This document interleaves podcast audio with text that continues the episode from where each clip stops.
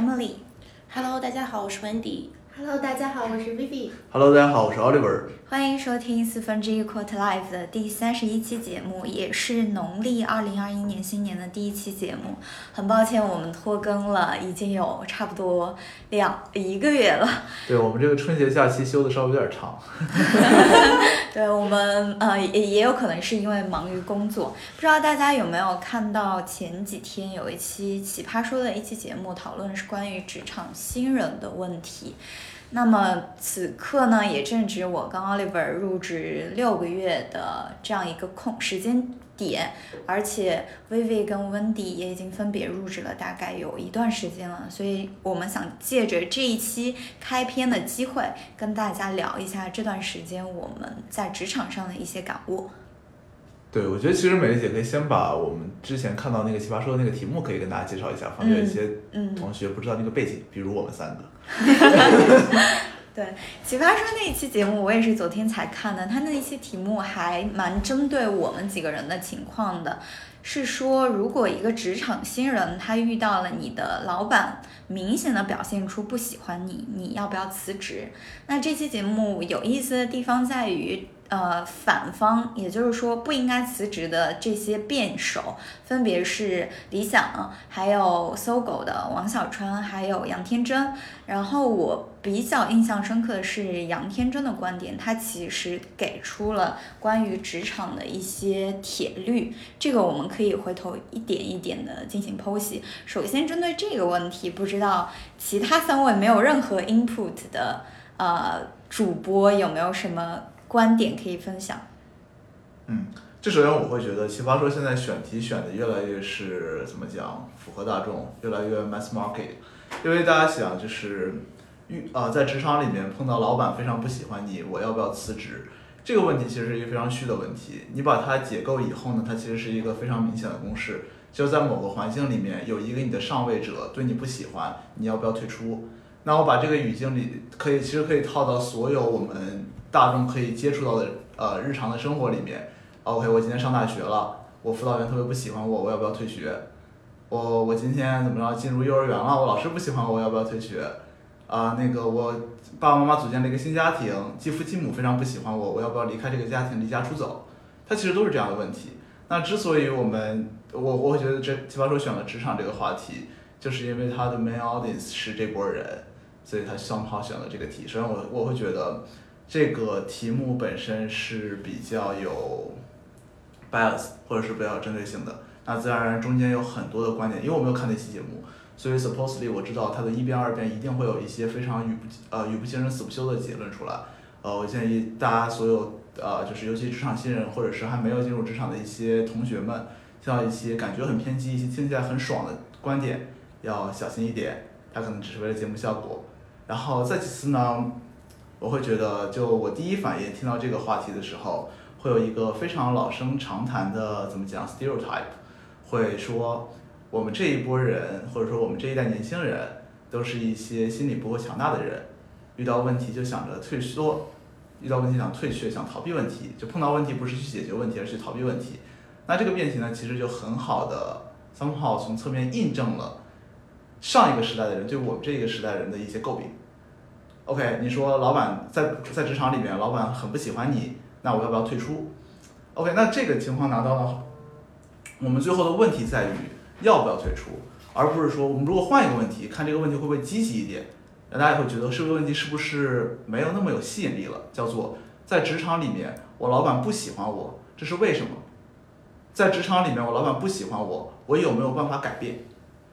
好像就没有那么有吸引力了。但是从实际上来说，这可能更加是一种能够让我们走得更长远，或者说对于这个问题的解答，对于我们更有帮助，而不是说你要不要离去退出。因为在这种情况下，大家想退出与否，我无所谓。我的结论是什么？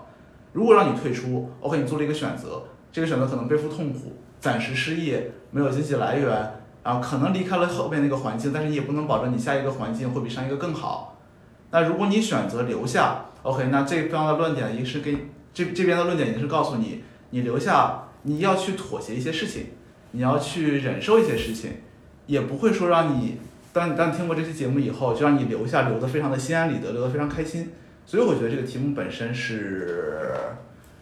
对于我们的实际生活可能指导意义不是那么大，但是必须要承认这其中的一些观点可能是值得我们去学习的。但这个也可能这一部分还是我们更加喜欢去讨论的东西。嗯，我看到这个话题的时候，然后就去做了一下 research，然后了解一下奇葩说他们当时都在讲什么。然后后来发现一个很有意思的一个小观念，是来自于知乎上的一个人，他列了一个上级挑刺矩阵。然后这个矩阵大概是什么呢？我们可以想象，就是横轴上就是说是到底是针对你自己这件事情他不喜欢，是针对你自己还是针对所有人都不喜欢？然后纵轴呢，就是说它是针对只针对这件工作还是针对所有工作？那其实你就可以画画成四个象限嘛。那你可以看说，那老板到底是真的说是针对所有工作，然后都挑刺儿都不喜欢的话，那可能就是老板自己的问题了，对吧？然后再换句话说，其实我感觉，尤其是职场，就这这道题还有一个很关键词，就是职场新人嘛。那职场新人在刚进职场的时候，他都，我我从我自己观点来讲啊，就是些许有些敏感，或者是有一些一厢情愿的会认为说，哎，就是老板对我的评价，哎，一个小细微的观察就说，老板这个动作是不是觉得他不喜欢我了，就非常的敏感，然后非常的这种 sensitive，然后我会觉得说，其实你这个时候想一想啊。可能站在老板的这个视角里，他觉得你你是谁啊？就是 他可能连你的名字都还没有记住。就首先，如果是一方面来看，你真的有能力的话，那老板为什么不喜欢你，对吧？那如果你真的有能力，然后他又不喜欢你，那可能就是真的可能是他自己的一些问题哈。但如果你是真的因为这件事情工作上做错了，你没有能力。那你其实就像韩帕说的，你是先考虑说先提高自己的能力水平，然后再去看说老板喜不喜欢你。对，所以我觉得可能说职场新人的时候，尤其是在这个刚进入职场、刚接触一些批评的时候，大家的这个心态都还是比较偏，就是还是会非常敏感嘛。对我觉得还是其中一个方法，还是说先调整好自己的一个心态。嗯，你们在入职的这段时间内有没有受到过说特别严厉的批评，或者说很明显的不喜欢？有感受到过这种吗？我没有，就老实说，我进入职场以后做那么几个项目，中间大小大错小错都犯过，都有一些其实我个人觉得是很严重的问题，反而是你的 leader 或者你的什么 line manager 跟你讲这个东西 it's okay，everyone fucks up some numbers at the very beginning of their career。然后 I did so，就那他们反正是去宽慰你怎么着的，所以我觉得我还蛮蛮蛮蛮幸运的，就虽然犯过问题，但是被讲过，但是没有那种上升到人格层面的批评，嗯，我是没有遇到过。嗯，我是觉得在你工作之外，就是也有我非常刚刚认同刚刚温蒂和 Oliver 讲的，我们就是在遇到这种老板不喜欢你的情况，肯定先要看自己是不是做到最好。但我我我我有一个有趣的发现，就是在这个公司可能会就类似于 MBTI 的一套系统，它会把人分级，或者说分不同的颜色，就是说，比如说你是黄色，你可能更偏 social 一点，你可能会去处理一些跟人打交道的工作，然后你可能是绿色的话，你可能更偏去处理一些呃逻辑啊 data 的事情，然后我觉得其实，在你工作。就是抛开工作这个内容和你自己能力本身之外，我觉得你跟什么样的人，就是是不是跟你 fit 的人一起工作也是非常重要的。就如果真的就你们性格是非常有冲突的那种，可能就在一起工作也会不是那么顺畅，就会三炮有时候会影响一点工作的效率和心情。但这个其实我也是发现，打工仔和老板的想法就是不一样的。因为比方说啊，呃，我们就就就就要就要就要 fit 这个词，什么叫 fit？我们记得我们很多年很多年以前一期节目讲选择伴侣的时候，什么叫合适的伴侣？是跟你一样还是跟你互补，对吧？这两个可能天差地别，它之间可能是一个互斥的关系，就是你俩加起来等于一，还是你俩都是零点五，这是不一样的。那作为大多数的打工仔来说呢，我们想的 fit 就是 OK，我们两个在 MBTI 上面处于一个象限，我们两个都是红，都是绿，都是蓝，都是 social，都是逻辑追问，都是什么呃处女座这种感觉，我们两个一模一样。我们两个 work style 完全合得来，这个叫做一样。但是呢，我们如果大家都看过一些这个自媒体爽文嘛，公众号什么文章讲创始团队怎么选，讲的都是哎，我是一个会做市场的人，我是一个会打点关系的人，那我就要找一个技术很强的人，或者是说我不会人情往来，我不会带团队，那我就找一个 HRD 特别牛逼，特别会带团队。这个时候你发现什么呢？这两拨人是完全不一样的人，他们两个能力模型是完全互补的，是是是那种什么，就是中国古建筑那种榫卯式结构，是插进去的才能合成一个整体，这是他们的 fit。所以呢，我觉得这个其实也是很好一个话题。为什么同样都叫适应，但是上面的人所有者和下面的人经营者想东西就是不一样的。这个其实也是一个很好的话题。然后之前我对这个问题的想法，其实我会觉得这个处于这个这个问题的根源在于 ownership 的不同，就是我们作为打工仔，我们 own 的是我们的职业发展以及每天的工作的体验。那在这个时候呢，我们自然而然希望矛盾越少越好，就是从大面上从最最起码从 process 来讲，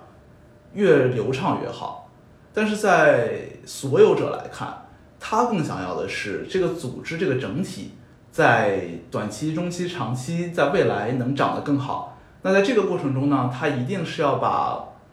怎么讲，把缺乏的能力慢慢补补全。所以呢，这个再引申一，再引申下一层，就是说，个体的经营和组织的经营是不一样的。个体之间的适配可能是长板理论，你有某一个点我很喜欢，或者某一个点我很很适应，啊，我们两个处的特别好。但在组织里面呢，可能是短板理论，你但凡有一条板短了。你在未来的经营里面，你碰上个什么大事小事，你可能就死掉了。所以这个时候呢，我们的呃，就是因为我们这个长板理论和短板理论的不同，导致了我们去选择另一方的标准是不同的。所以我觉得 fit 也是一个很 tricky 的词。嗯。对，对刚刚 Oliver 还呃庖丁解牛了一下 “fit” 这个词，我们再拉回来这个题，就是我我会觉得追求被喜欢，不管是在职场上还是在生活中，都是一个特别不好的心理状态。因为首先，喜欢这个词儿其实是很主观的。就你回忆一下，就我回忆一下我自己人生中，我会喜欢一个人，或者是不喜欢一个人的定义，其实是特别特别小的点，或者是特别特别主观的一个判断，而且这个判断可以很快的进行呃转换。呃，比如说我之前很有可能很不喜欢一个人，但是当我和他深入了解之后，哎，我发现这个人还不错，他身上有让我喜欢的点。所以说，如果你，嗯，就是用一个追求不喜呃别人喜欢我的这样的一个心态去生活，首先你自己活得特别累，另外一个你会活得特别迷茫，因为这个体系这个判断的标准是别人来定义的。其实我之前也很大程度上有一段时间是活在这样的状态里的，就是在青春期的时候很敏感的时候，在高中啊、大学的时候，就会特别想要被身边的所有人都接纳跟认可和喜欢，但是这样是不可能的。另外，这样做你就失去了你自己。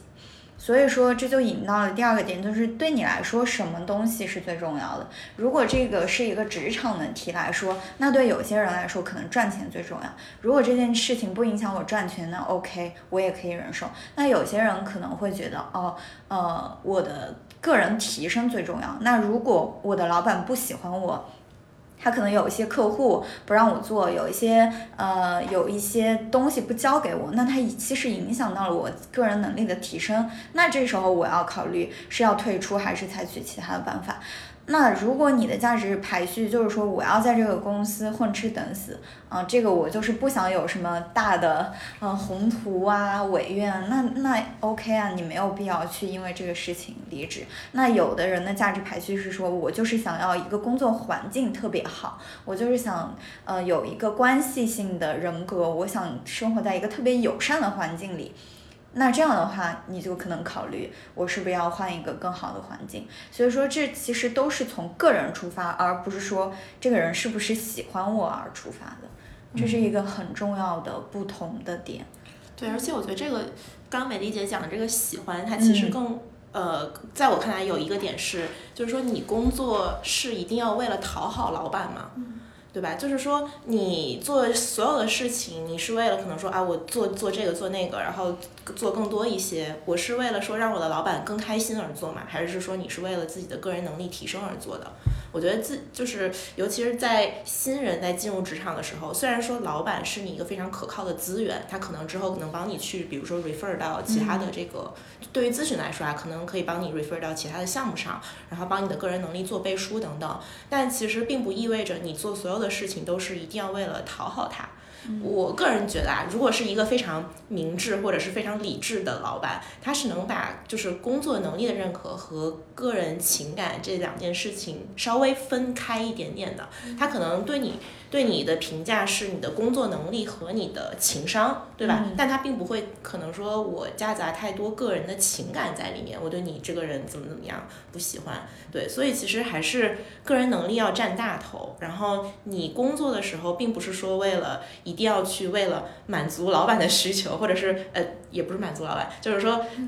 过多的满足老板的需求，而牺牲你自己的一个快乐，我觉得这样的话，其实你的这个快，或者是在工作中的自在快乐，也不会特别长久。嗯，我想问一个问题，就是也是从温蒂妈那里得到的，就其实工作不是为了讨好老板。那你们觉得，就是如果一个人在一个工作场景内，他最核心的一个竞争力或者最核心的能力是什么？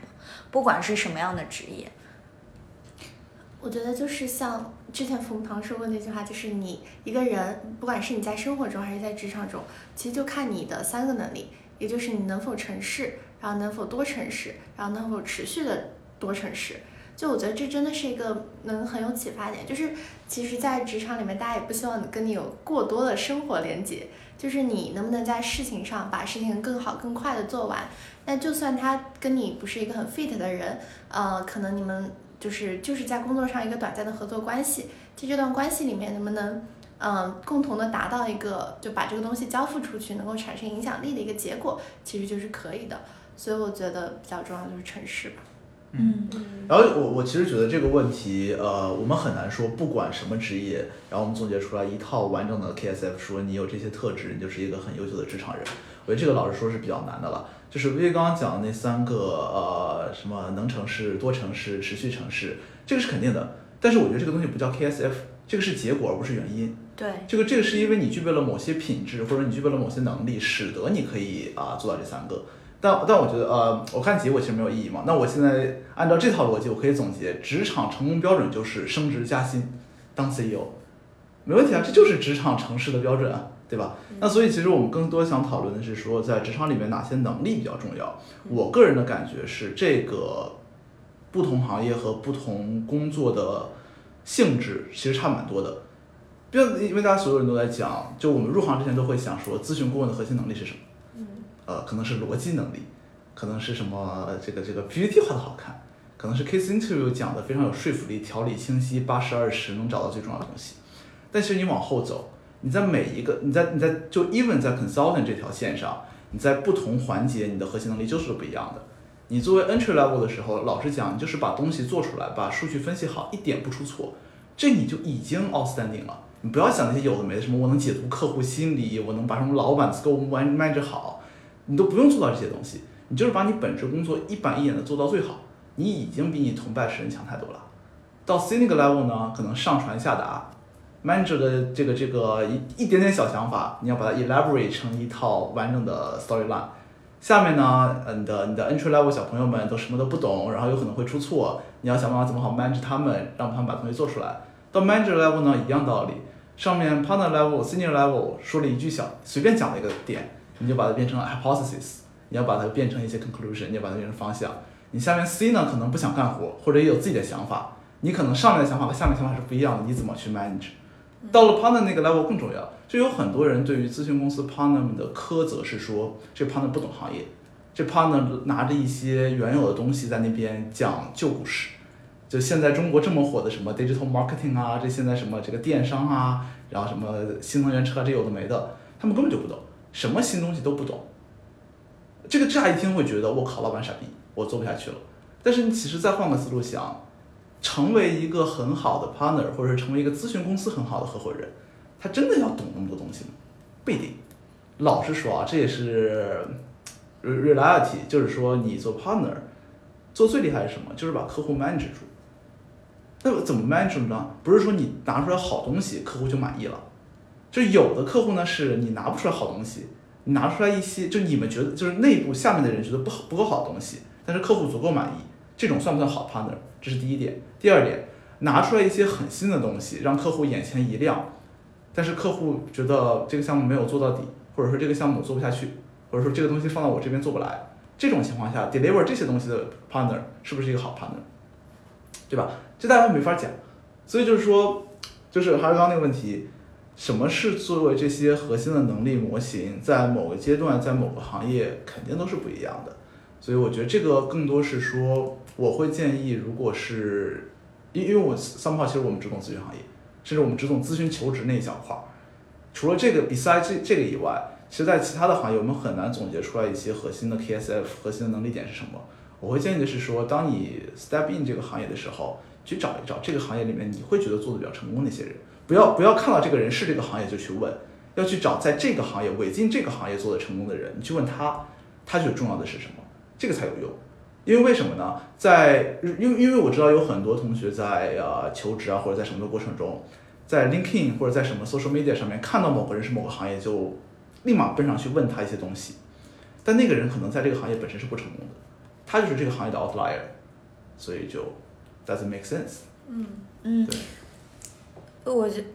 我觉得如果从微观上来讲，如每个行业每个阶段确实有不一样的这个核心能力要掌握。很怕当刚刚说的也特别对，尤其是对咨询行业。但是我其实一直在想的问题，有没有一些底层的核心的能力是适配于所有的行业的？那其实昨天那个节目《奇葩说》的节目也给了我一点点启发吧。我个人一直觉得有一项能力是特别重要的。嗯，也是一定程度来说是很稀缺的，就是说要理解目标，并且持续的把目标转化为行动的能力。这个怎么理解呢？就是首先是理解目标这一块，目标其实是有不同的主体，它有不同的目标。那你就是要针对你这些 co work 的，比如说你 co work 的一个同事，他是跟你同一个 batch 的，他跟你的目标可能是相似的。就是说，他要在这个过程中展示他的能力，得到上级的认可，怎么怎么样。然后你上级的目标可能是，呃，更看重我能不能在这个 deadline 之前把这个东西交付出来，完整的交付出来。那客户的目标可能是这个这个东西能不能完整的回答我的问题。那你最最最核心的点，就是在某每一项任务中都能够清楚的理解这一项任务。所涉含的不同的主体，他们分别最关注的点是什么？这样在跟他们交涉的过程中，你就会知道，哎，什么我可以轻描淡写，什么我一定要，嗯，一定要给予特别多重要的关注。这个是理解目标很重要的点。但是我发现有很多人做不到。如果做不到这一点，就会一个是导致有很多的无用功，做了很多无用功，你的老板可能也不会说啊，你这个人很努力怎么样？因为职场不是靠努力来评价的。另外一个，如果搞不清楚这个目标的话，也很有可能就会踩雷。就是如果客户诶他非常看重的一个点，你甚至都没有涉及到，那就特别容易踩雷。那呃，除了理解目标之外，我觉得更重要的还是第二部分，就是持续的把这个目标转化为行动的一个能力。这里我用了很多定语，就是。呃，也没有很多哈，就一个持续的，嗯，就是一直要你理解了这个之后，还要把它转化为行动嘛，要不然只是停留在脑子里面的你的一个想法。那这个持续的转化为行动的能力，在不同的阶段其实是有不一样的。比如说，对于我现在的 junior A 一些，我转化为行动能力，可能就是一些 Excel、PPT 啊，把它画好。那呃，一个 C 转化为行动的能力，就是呃，承上启下。一个 M 的话，就是我怎么样把这个 storyline 讲好。那再往上，可能不同的行业也会有不同的想法。但是我觉得最最底层、最底层那个理解目标的能力是核心的，而且是适用于所有的行业、所有的职业、所有的阶段的。嗯，哎，我其实有个小问题，那你有想这个能力要怎么培养？嗯，这个能力要怎么培养？我其实有想过，它底下还需要什么样的核心能力？那这个首先就是嗯，倾听跟交流的能力，就是呃，倾听跟交流这个能力太虚了，很 tricky。那这样的话，其实就是需要你在呃去观察不同阶段的人，他是怎么样去呃跟他的不同的主体去交流的，他这个过程。另外一个就是你可以。直接的去跟你的这个主体直接的去问他。你最重要的点是什么？哎，呃，你看我有没有理解对？这就是我们咨询里面那个 clarifying question 嘛，嗯就是跟他说，哎，我这样理解是不是我理解对？我先把这个步骤给它前置了，而且明显的流程化的出来，这样就会导致我后面理解的也会更清楚。对嗯对，其实我刚刚其实跟美丽姐观点特别像。嗯我觉得美丽姐刚刚说这个持续的转化为行动能力，然后理解目标，嗯其实，在老板看来，就是你的 这可能也是通用于各行各业，叫 coachability，尤其是对于职场新人来讲，嗯你是 coachable 的。对，就是相当于呃，中文可能我们用就是直白一点的话，就是说你我教给你一遍的事情，你应该 suppose 你就会了。如果你让我再教你第二遍，那我可能还就是性格比较好，老板还可以接受。我教你第三遍、第四遍，你还让我再教你同一个事情，那其实你的这个印象分在他那边基本上就会很差了。然后你的能力在他的这个印象里面也会打的比较低的分。嗯那如果是对于老板说是这样一个能力的话，对于你自己的话，我可能就给美丽姐刚刚那个聆听啊、理解基础之上，再补充一个就是自我学习和自我反思的能力。嗯，就比如说，你其实理解目标也是，你拿到了这个东西之后，那你可能要自我去学习，然后说你怎么样才能一步一步的达到那个目标。那如果老板对你的一个事情给予了一个 feedback，然后给予了一个指正，你要反思一下，你下次怎么样才能规避这个呃 mistake 也好，然后做得更好。所以其实我我我会认为说，在职场你的不断的自我学习和自我反思是非常重要的。就我的话，其实比如说我也是在定期去会跟老板 catch up，比如说半个月啊，然后那个两周、四周左右，四周吧，一个月左右。然后那，我可能老板说 OK，其实你也是会在一些小的这个数字上犯错误，但这个对于新人来讲都是 understandable 的。但我会认为说，他既然在最开始跟我讲了这一个点，那其实我要在后面会对数字啊，或者是对 detail 更加的注意，那其实才能就是呃显示出你是一个比较可能说能够改正这一点，然后有一比较积极态度的这样一个就是姿态在。对，然后其实我看到这道题的呃第一个想法，其实有 relate 到我们公司，我我觉得大概大部分咨询公司应该都有，就是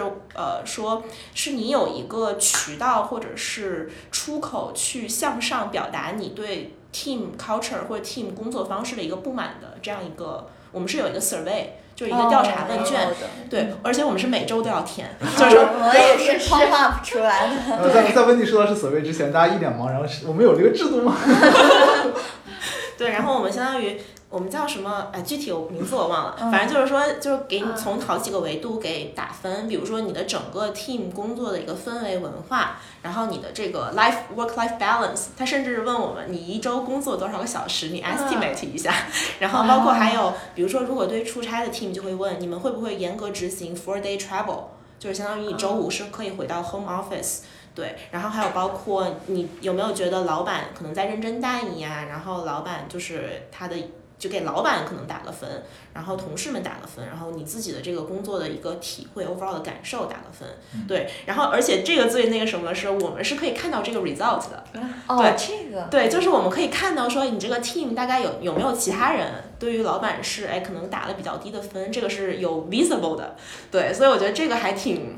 就我我不知道，跟你们讨论一下，我觉得这个还挺尴尬的，对，就是我不愿意，我不敢填。对啊，就比如说我是可能说，因为我项目就有两个人，那其实 就你你打什么分就是很很明显了，对吧？啊，对，所以我我个人感觉，其实这个向上去 report 这个事情是有作用的，但如果你把这个东西做的太透明化了，是不是也不太好？嗯，这个我们公司跟你们唯一的不一样就是最后那个 result 是看不见的，只有 HR 一个人可以看见。然后他就会 reach out 到你，如果你的体验特别不好，他跟你聊一下，他作为一个中介的角色去帮你上传下达。所以我觉得有这样一个中介人在的话，就会少了很多那个表达的 concern。还有一个我我特别想跟你们讨论的是，因为我们都在咨询嘛，咨询这样一个环境是非常开放给大家。呃，如果有什么不满，可以找张上司。而且我们非常，因为我们是效率第一嘛，因为效率第一就是要考虑到整个团队的配合要好，所以我们这个配合的机制或者沟通的机制又特别的好。但是呢，有一些小伙伴可能是在比如说稍微偏国企一点的地方，他们根本没有这个通道，甚至整个企业的环境都是很压抑的。嗯就是像我的一个朋友跟我说，他们的老板就感觉像那种古时候的皇上一样，然后大家都 都得都得那个对哄着他，而且整个整个公司的文化不是在说我要产出什么东西，而是我要让老板满意。对，那在这样一种情况下，当感觉这种上传下达的通道都已经堵死的时候，那我认识的这个朋友他选择离职了。嗯，对，嗯对，那我我再 add on 一点，我给你再加一个例子供大家讨论。嗯就是我昨天就是刚刚好跟美团的一个小朋友，就他在是战略部门嘛，嗯然后但是业务线的战略部门，嗯就而且他是这样的，就是他们他是一个他们部门最 junior 的一个人。那他老板可能是会可能说下面管二十个直接汇报的人，然后二十个下面有一百多个直接呃间接汇报的人，天呐！对，然后就本身这个相当于一个人对接这么多人，这个体系就非常庞大，那可以理解老板时间也非常忙。嗯然后第二个就是像这种呃甲方的战略，它其实非常隐隐私的。就比如说他们可能，比如说我们其实可以做像这个 survey 啊、visit 啊，然后包括招实习生去做，对吧？但是他们只能通过自己打 expert call 去看竞品的信息，这样一条路。因为如果他们 involve 实习生了，那其实实习生是也会知道你问了什么问题，你在做什么事情，那他们会担心泄露的问题。对，然后包括就我这个朋友 Junior 做的事情，他都只是负责自己那一块儿，他对于一个全局观，就是他这条业务线的全局观都没有，就他只知道他只知道他自己负责的那个部分，因为老板也不会说，就老板他开会都是自己一个人去开，也不会 involve 他们。然后老板如果是涉及到上面给的一些 feedback，也只会单独找这个人来谈，不会就是让就是 team 啊一起，就是给他们一个非常这种大局的说我们现在做什么，下一步是什么，为了什么，就他们也不知道做这个事情是为了什么。对我就是 add on 美丽姐那个观点，对，然后然后这个这个人也是恰好跟我说，他现在也想离职了，就是他现在觉得说，我觉得这个不是不被老板喜欢的问题啊，可能就是综合这个工作的性质加上老板的性格或者老板的对这件事情的 concern，导致他觉得说他自己在这儿做的也不开心。对嗯，每次听到这样的 抱怨的朋友，我会觉得咨询真的是对个人发展，就其他不管，嗯对个人发展来讲特别好的一个职业，因为它是首先快速成长，另外一个可以让你通过在这种上传下达中快速迭代。我我设想了一下，如果我是在温蒂曼说的那个环境，或者我朋友在的那个环境，我可能也比较迷茫，不知道怎么样去处理这个问题。所以为什么说咨询是个绞肉机，就是把各种生肉丢进去，然后把你变成一道塑形过的肉。画面有点血腥。是吧？其实其实我觉得回到刚刚那两个问题蛮好的，就现在现在其实有三种不同的企业类型摆在我面前嘛，嗯一种是像咨询这种小组织或者小，它不是小组织，它是小团队，起码是，然后包括像什么 VC 啊、PE 啊这种有的没的都是，或者创业公司，它本质上无论组织大小，你的工作模式是以小团队的形式进行的，这个就被我们定义成小的。那中的呢，可能就是一种什么互联网公司，或者我们经常见的什么私企、民企、呃外企，呃这种里面呢，可能是一个它有点金字塔的感觉吧，但是更多是说你作为我们就叫 entry level 啊，entry level 你一个小角色，其实你就是一个螺丝钉。就大家不要觉得进入互联网公司有多么高级，尤其是那种 top 互联网公司有多么高级，你进去就是个小螺丝钉。大家先把这个心态摆正，就是螺丝钉。所以呢，你有那个去洞悉全局的想法当然是好的，但你不能有这个 access。但我我我的想法是说，如果你真的很想了解整个集团组织的动向的话，你在内部总比外部的投资人各方面这种视或者媒体记者这种视角你是要多一些的，或者说你渠道和资源是要多一些的。所以如果说当你发现，比方说啊，呃，某知名创投媒体发了一篇某公司的未来动向，诶，我一点风声都没听到，那你要怀疑一下是你自己的问题了，是不是你其实对于组织的动向并没有那么关注，没有用很多的努力去了解这件事情。然后第三种模式呢，就是美丽姐讲的那种国企，就是 typical 的金字塔，就是非常 hierarchy 的这种组织。OK，我们分别来谈。其实我觉得，呃，梅姐刚刚讲那个能力能力非常好嘛，就是说你要理解上，起码最起码是上面人想要什么东西，理解目标，你才能做出来让人家喜欢的东西。就先知道别人喜欢什么，你才能做到这个东西。那大家在想了，在这三种组织里边，我上面人分别想要什么东西？老实说啊，作为小组织来说，说白了就是一点错都不能犯，犯了就死了，对吧？呃，投资上 IC 的时候，一点东西没准备到，毙掉了；咨询项目一点东西做错，老呃客户不满意，你项目没了，所以一点错不能犯。所以这个时候呢，你可能对于项目的方向，你可能对于项目的一些分析，你对于一些交付或者是一些什么东西就会很重要，这就是你的 KSF。但对于互联网公司，我觉得这时候可以把中等的组织和大型组织并在一起。在这些组织里面，其实某一个方向的对与错没有那么重要，尤其在于你那个 level 可以去 manage 的方向，其实没那么重要。往东走，往西走，那个按钮到底是十号字还是二十号字，其实没有那么抠。那这个时候呢，这个东西就必然不是你老板最想要的东西。那这时候你就要判断它是什么。我们就以国企那个例子，因为大家对国企这个 stereotype 很重嘛，我们就可以按照这个来讲。假如说国企真的是完全以，就像刚刚那个同学讲，我觉得非常形象，他老板就是皇帝。对吧？如果国企真的是上面人就是你的皇帝这种模式的话，那你的 KSF 是什么？说白就是让上面人开心，嗯，对吧？大家都知道古代历史上那些忠臣积极进言，最后的结果是什么？对吧？你如果想在这个组织里面，在这个文官体系里面、行政系统里面混得往上走，如果你的目标真的是这个的话，那你要做的就是想怎么去实现这个目标，而不是去 challenge 达成这个目标这条路我接受不了。不好意思，那你太流氓了。你又想通过这条路走到那个目标，你又在那边质疑这条路是不行的，对不对？那所以我觉得回到刚刚那个问题，就是无论是美丽姐那位国企朋友也好，还是温蒂的那个大组织里面那个朋友也好，他其实 somehow 是没有想明白自己之最一开始为什么要加入这个组织，以及在这个组织里面待下去的驱动力是什么，对吧？如果我适应不了国企那种为上的工作方式，那可能国企这个大环境就是不适合我的。我 even 当了国企的董事长，我也要向国资委汇报的，对不对？永远不是管最高管理层和股东之间相对来说有一点平行概念，你赖着我，我赖着你的感觉的，不是的，就是上和下很明确的。那你 even 做四十年做到那个 level，你发现我靠，我奋斗了四十年还是上面人是皇帝，你难受不难受？对不对嘛？所以，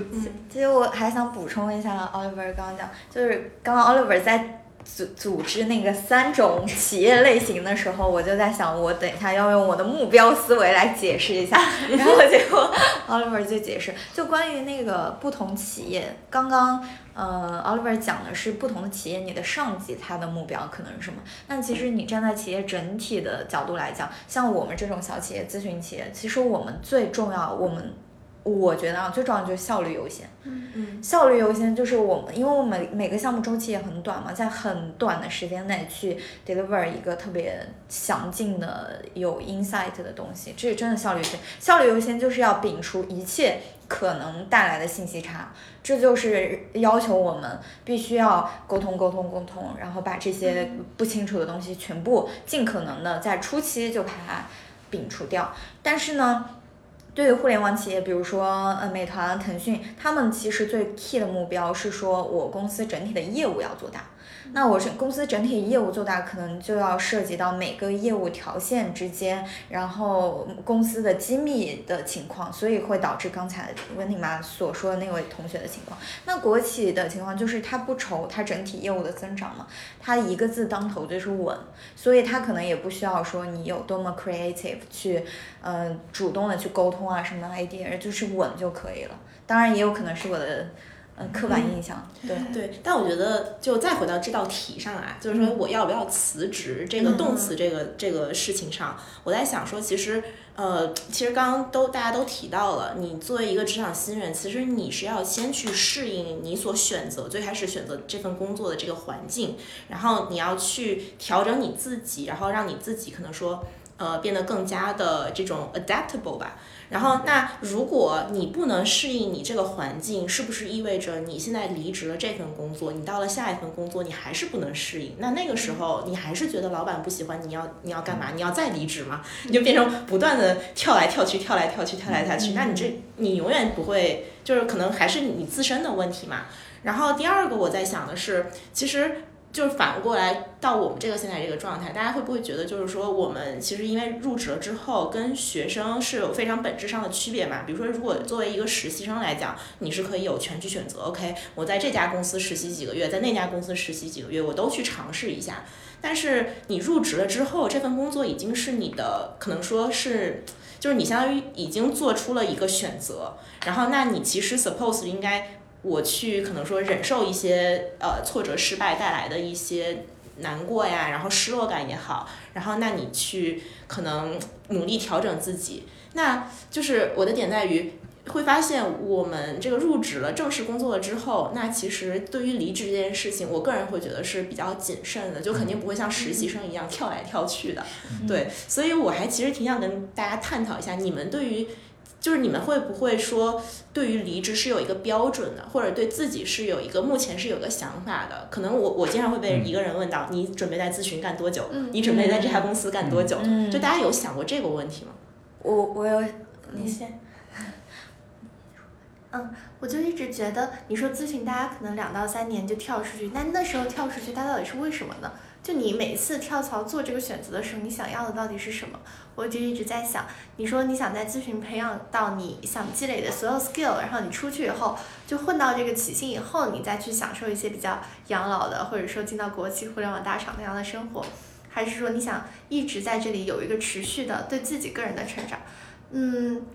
啊，有点远，我先跳到回回刚刚那里。我就一直在想说，如果一个老板或者一个项目不喜欢你，他会不会影响你达到你现在自己想要的这个结果？就你自己想要的是，我就就学完以后，我换到下一个项目，我接着学，然后未来可能做两到三年，我就跳出去，就过过我自己养老生活，还是说，我希我就想让公司每一个人都喜欢我，然后未来，呃，就是帮我背书，refer 再 refer 到下一个组，我就一直在想这个关系，就是。他要是不喜欢我，那我是不是可以换到下一个项目再去？然后包括我愿意再咨询做多久？那我想要的最终到底是什么？嗯嗯，其实其实我想就是就是刚刚温迪讲的那个，就是本质上来讲就是在讲职业选择的问题嘛，或者是因因为因为你在不同职业之间 transition 也是你的一种选择嘛。我会觉得如果我们把职场这个语境再放大一点，我们放到整个生活来看。我会觉得啊，就我现在一点感觉，大家可以看到我 CNY 期间读了不少哲学书。就我就我现在会觉得，人生最痛苦的一件事情就是什么呢？就是他你所有在做的选择，它其实都不是选择，它是排序题。就所有时候你都在觉得你选择，选择是什么呢？就是假设我只有 A、B、C、D 四个选项，我把 B、C、D 排除以后，A 一定是我的最优选，无论它本身在 A、B、C 的比较里面，它是不是相对最优的，它对我来说都是最好的。但是最尴尬的一件事情，或者最拧巴一件事情呢？无论在职业选择，在生活中什么伴侣选择、居住地选择、小朋友上学选择各方面的东西，它不是一个选择题，它是一个排序题。你什你你就所有人永远都是想要的。所以我一直觉得有有之前很很久之前觉得有一种说法很有道理，就是什么拿一张白纸，十五个你最想要的东西写下来，一个一个划掉，剩下最后那个就是你最想要的，你就抓着那个打就行了。但这个呢，其实是非常理想状态的。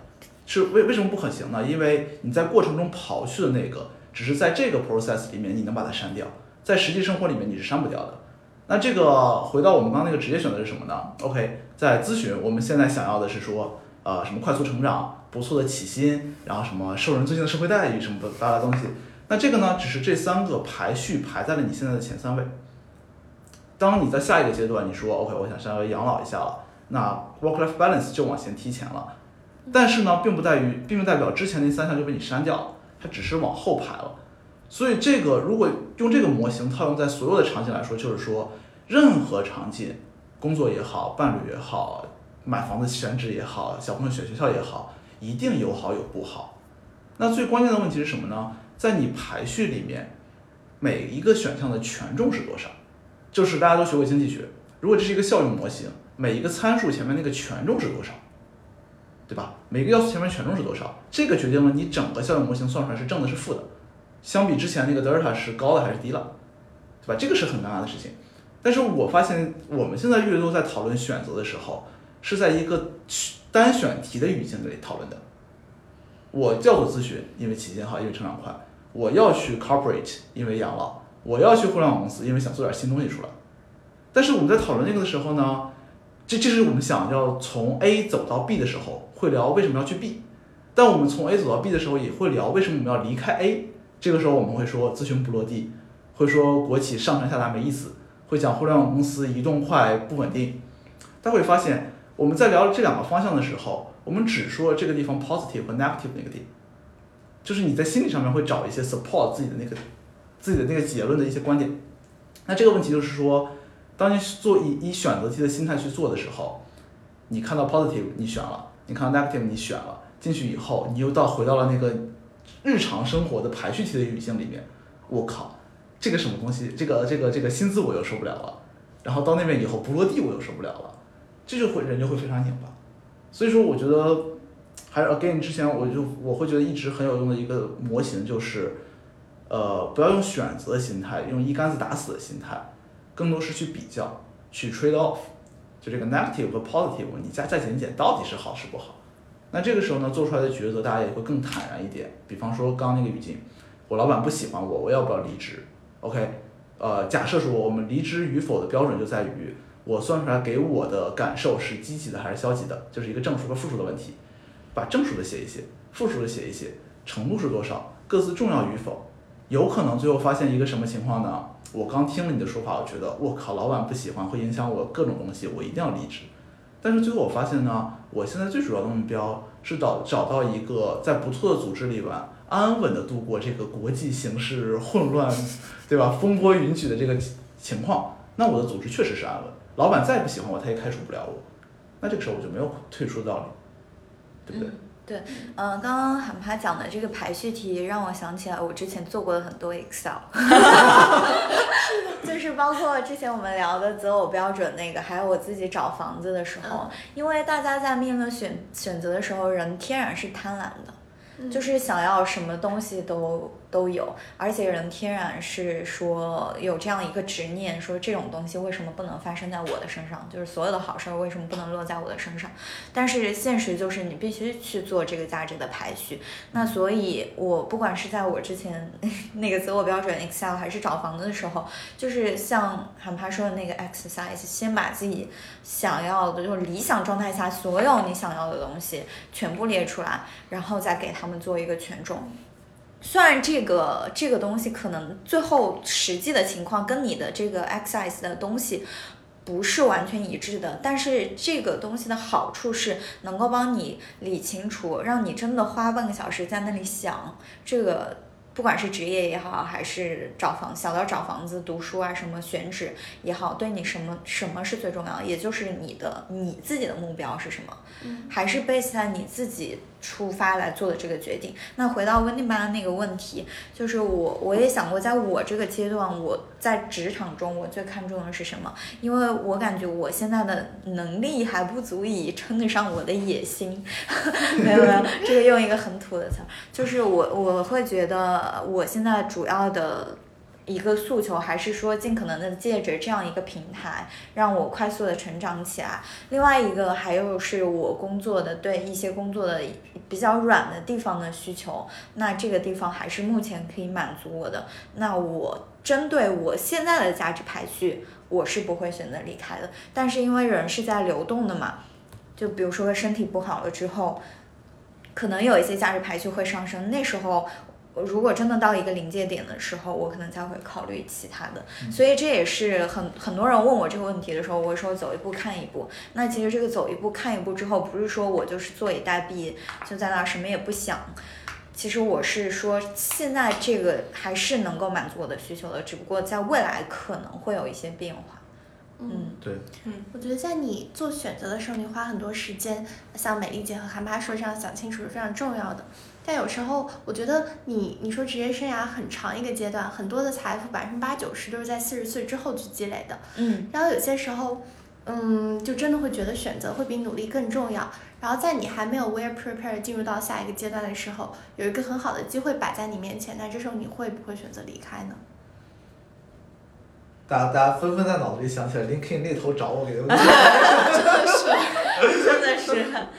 就是像比如说像像之前那个字节二十九岁就退休的人，他可能是当时做了一个非常冲动的决定，他可能也面临假设啊，就面临咨询和互联网两个很好的选择，一个是一个完全没有呃名气的创业公司，一个是你现在安安稳稳的，你还可以在这里积累经验、积累技能的一个地方。那这时候你有没有勇气去做出那个比较冲动的选择？然后嗯就是可能看你个人的一个想要什么，然后看你能不能有那样的风险承担能力。嗯嗯嗯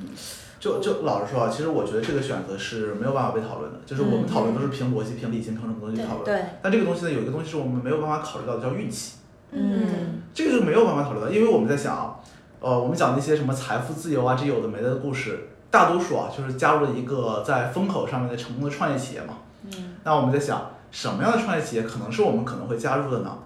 拿过这个很多轮融资，估值很高，呃，得到大厂的战略投资，有流量入口，然后管理团队在这个领域里面深耕多年，这是不是一个很理想的情况？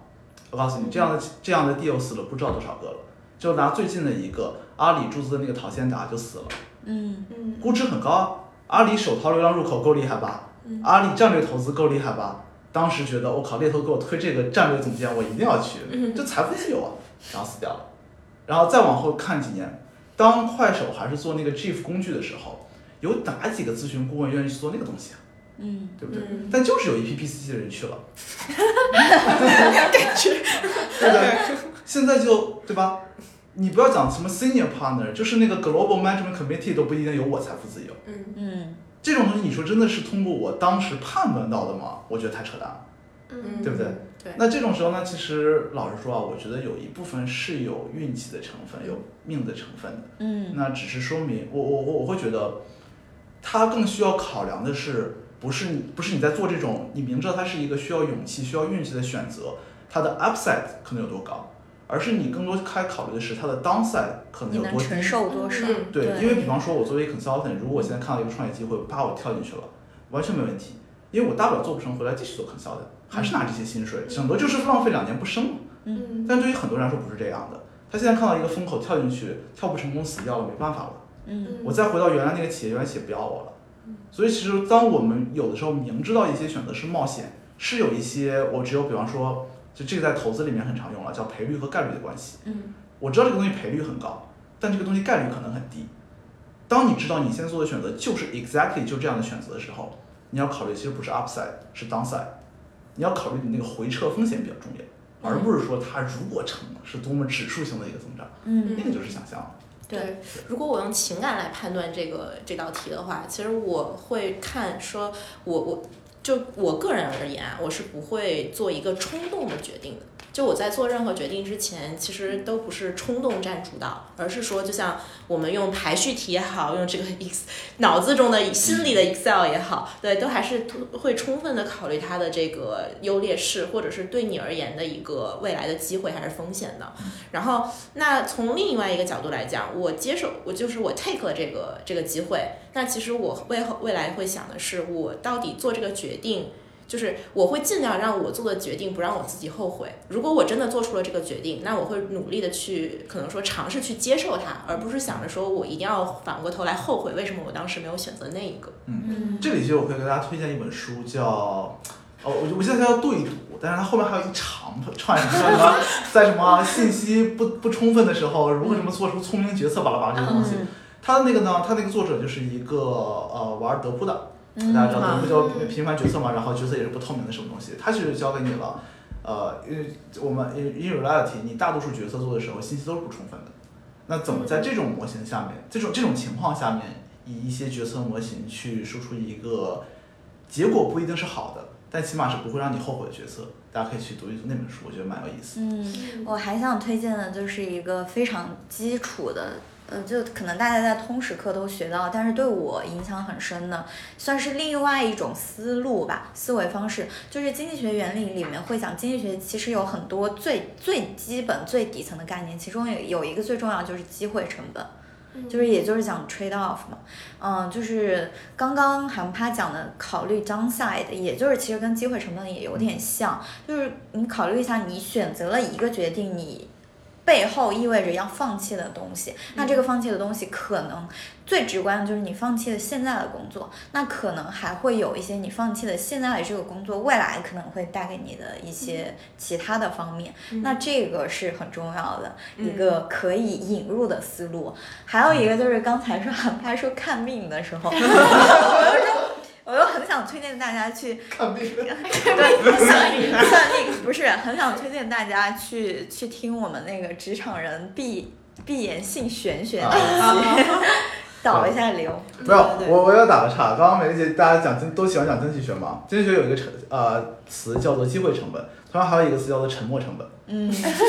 你在做选择的时候，你不要因为你过往已经在这个行业里面经营了十年了，对这个沉没成本也是会影响你选择的。anyway，就是打个岔。对好，其实我其实我会觉得，刚刚我们在聊的时候，很多话题都非常好，但有两个点，我觉得是可以再展开聊一聊的，就是一个叫做喜欢，一个叫做能力。对，大家看到我们虽然这期节目我们拖更了很久，那就一期节目给大家多录一点。对，第一个叫喜欢。我我们那个题目也叫做，如果你老板不喜欢你，你要怎么办？我觉得喜欢是一个很 tricky 的词，要分两个层面来讲。第一个，他是不是真的不喜欢你？呃，三个层面吧。第一个，他其是不是真的不喜欢你？第二个，他为什么不喜欢你？第三个，他不喜欢你对你意味着什么？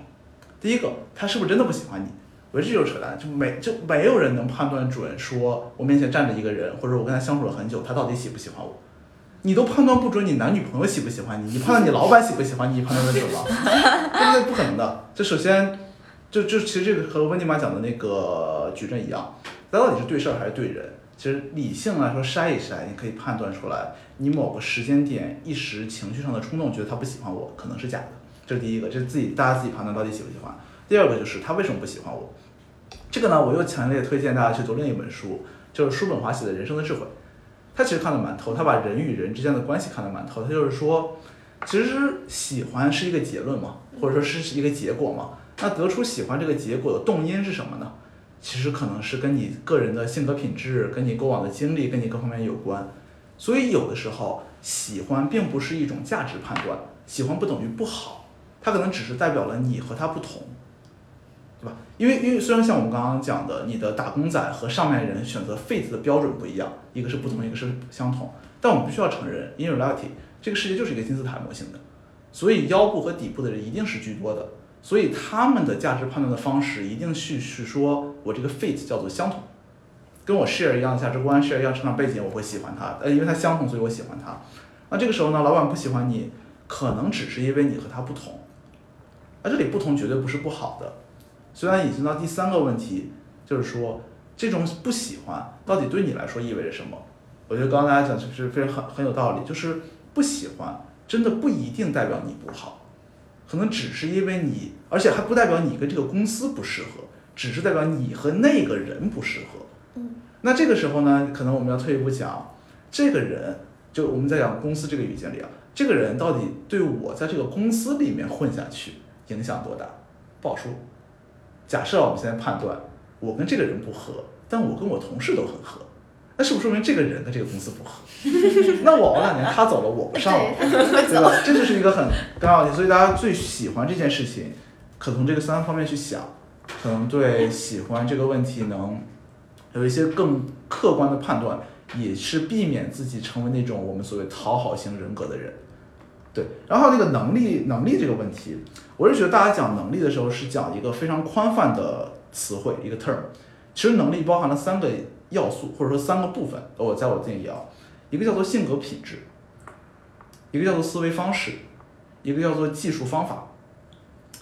大家会发现，如果我们把能力拆解成这三个部分呢，能力是不是一个可以被培养的东西？能力是不是一个可以被 improve 的东西？不好说。性格品质很有可能是 by nature 出来的。这里又推荐大家去看一本钱穆先生写的什么《中国文化十二讲》，里面就把性这个东西是 nature 那个意思，不是 sex。性这个东西讲得很透彻。什么叫做因势而为、因势利导？你要去符合你的自己的性格。你是一个风险厌恶型的人，你就不要去做那么风险偏好的事情。你是一个善于把握人际关系的人，你就要不要做那么多极致客观理性的东西。这是 by 性。这个东西能不能改呢？不是说绝对不能，但很难。老实说是很难。那第二个呢？思维方式，思维方式是不是一个可以被 improve 的过程？我觉得不是的。我觉得思维方式这个点是一个零和一的关系，有就是有，没有就是没有。像刚刚讲的，从目标出发，然后持续的拆解目标，完成目标，这个就是一个思维方法。这个其实不是一种技能。那这个思维方法呢，或者说从对方的视角出发去考虑现在我要做的事情，这是一个思维方法。那这个呢，只有零和一的区别，只有会从对方想和不会从对方想的区别，而没有说我想到了对方的百分之五十，我想到百分之对方的一百，这个很难。所以在第二个层面呢，这是零和一的关系。在第三个方面很简单了，技能方式，我觉得这个是可以被培养、可以被积累起来的。所以，我们再回到能力这个大命大命题，又引出两个问题。第一个就是能力是不是可以被提升的？不好说，因为如果我们在讲的是技能方法这个维度的力能力，那绝对是可以提升的。你做十年的 PPT 和你做一年的 PPT 绝对不一样。但是呢，你如果讲 nature，你讲思维方式，那就不好说了。它可能就不是一个提升，可能是质的变化。然后第二个东西，我们在讲能力这个问题，因为因为因为因为我觉得 somehow 在套到那个职场语境里面，我不被老板喜欢。如果老板是我的上位者，是不是代表老板能力比我强？是不是引申出来了老板的就老板因为不喜欢我，所以其实对我能力的 judge？那这个逻辑链缺点在哪儿呢？就中间有很多的缺陷，我们提出来提出一个讲，就是老板是我的上位者，代不代表他能力比我强？不好说，还是要回到刚刚那个模型里边，他是我的上位者，他在技巧、他在经验、他在方式方法上一定比我丰富，他踩过的坑一定更多，他比我强。但是他在 nature，他在呃 mindset 上面，他不一定比我好。所以这个的时候呢，我们也要判断出，因为我觉得这个其实对职场新人很重要的，就是我们从小接受那么多教育，叫做我们不要盲信权威。但是其实现在很多人都是盲信权威的，就是我进来以后就是老板说的都对，或者说上面人 challenge 我，我不能是 defend myself。那这个时候呢，大家其实要有这个想法去判断，他之所以这个东西对了或错了，到底是因为他的某个某个 mindset 很强，他某个 nature 很强，是值得我去学习的，还只是因为他比我多工作了二十年。如果有这个想法呢，其实你其实就如果我们确定他只是因为经历比我多，那其实我们可能以更平和的心态去对待你和老板的关系。这经历学完就拉倒了，其他他在其他两个层面上并不比我强。他那些层面上对我的 judge 我可以不管的，因为你没有我厉害，所以这个也是我们讲能力。我们我们真的明白一个人比我强，一个能力比我强，到底是在说什么东西？我觉得这个也比较重要，也可以帮助我们去判断一个人是不是好的，是不是你值得深交的，我觉得是比较重要的点。嗯，这一期知识点过于密集，过于密集。我现在还有机会抛出下一个知识。那我们要不留到下一期？可以。那我做一个小引子吧。嗯，对，我觉得可以为下一期的话题做一个小的铺垫，虽然不知道下一期者有要什么。也可以让听友在我们的留言区对对对讨论一下。其实我我觉得韩帕刚刚讲的那个很好，就有很多像能力，它是有可能被改变，但不能被改变。但我觉得有一个点是绝对可以你自己通过控制去改变的，就叫做你的情绪，就是在表对。我也很想聊这个是吧话题。好下期下期职场如何控制情绪？对对对，就是我觉得职场上就是你的，就是或者职场上也好，成就是你从这个学生到了一个这个社会人、成年人也好，你的情绪不一定是自由的。嗯就虽然你有，你可以有限的把你的这个情绪放大，然后有。就是像我们说，我们合理通过这个一些这个叫什么上诉途径，对吧？然后去表达你的不满。但是有些东西在职场中或者在真的是未来生活中，一定不是情绪化就可以解决的。嗯我觉得我觉得情绪真的是特别重要的一个命题。其实我个人感觉情绪反而是我们刚刚这道题的题眼，因为老板不喜欢我，我要不要退出？他更多的时候是从情绪这个命题来做的选择。嗯对就没有像我们刚刚那么神秘乎的理性选判边，太理性了它就是一个情绪。嗯然后第二个就是因为我现在突然觉得我爸妈给我打电话，每天讲你什么都不用了，情绪要好，什么身体是革命的本钱。对我，我现在觉得情绪稳定，真是也是一个基本的能力。嗯就是像最最后做个结尾吧，因为马东他在最后整场结束发言之后，他也说了一个能力叫钝感力，其实指的也是情绪的一个能力。那钝感力本质上，我不记得他说的一二三四五了，本质上说就是对周遭的这些评价也好，好的坏的也好，不要那么敏感。坏的我就很快就忘了，然后好的我也不会说得意忘形这样子。我其实观察了身边，我我有很多在老家有很多那种活活得特别长的人，实证研究，百岁老人，对他们真的就是属于那种，呃我妈妈说是忘性特别大，嗯就是说他们不会把事儿放在心里。那如果你一件事儿，呃，很小的事儿，比如说啊，老板今天你给他打招呼，老板没有理你，你就在心里。一二三四五发酵，老板是不是不喜欢我？我是不是哪里做错了？这样的话就是思绪过多，嗯嗯，就很容易因为会劳神，因为一个人一辈子的神是 固定的。建议把这个命题加入两会的那个讨论。对当时不是有个什么平均寿命要从七十六点多上调到上涨一岁嘛？七十不是七点平均？寿命还可以上调啊？就预期，哦平均寿命预期其实了！预期预期好像是七十六点三，然后现在要就是预期涨一岁，嗯好像是未来一年还是未来几年啊？啊，然后他们是通过什么社会福祉啊、医疗啊、福利，建议把情绪管理加管理加上去。对，我我就觉得很真的很重要，做一个怎么讲愚钝的快乐的人挺好对，的。嗯是的，嗯，好，那我们这一期就这样。如果大家对职场遇到的一些困惑有什么想要跟我们分享的，也可以在小宇宙的评论区下方。呃，写出你的故事，也可以加入我们的听友群，和我们分享你的故事。对，大家可以一起加入听友群催更下一次。对欢迎大家催更。不要跑到别人的听友群去催更。好，那我们这期就先这样，我们下期再见，拜拜。拜拜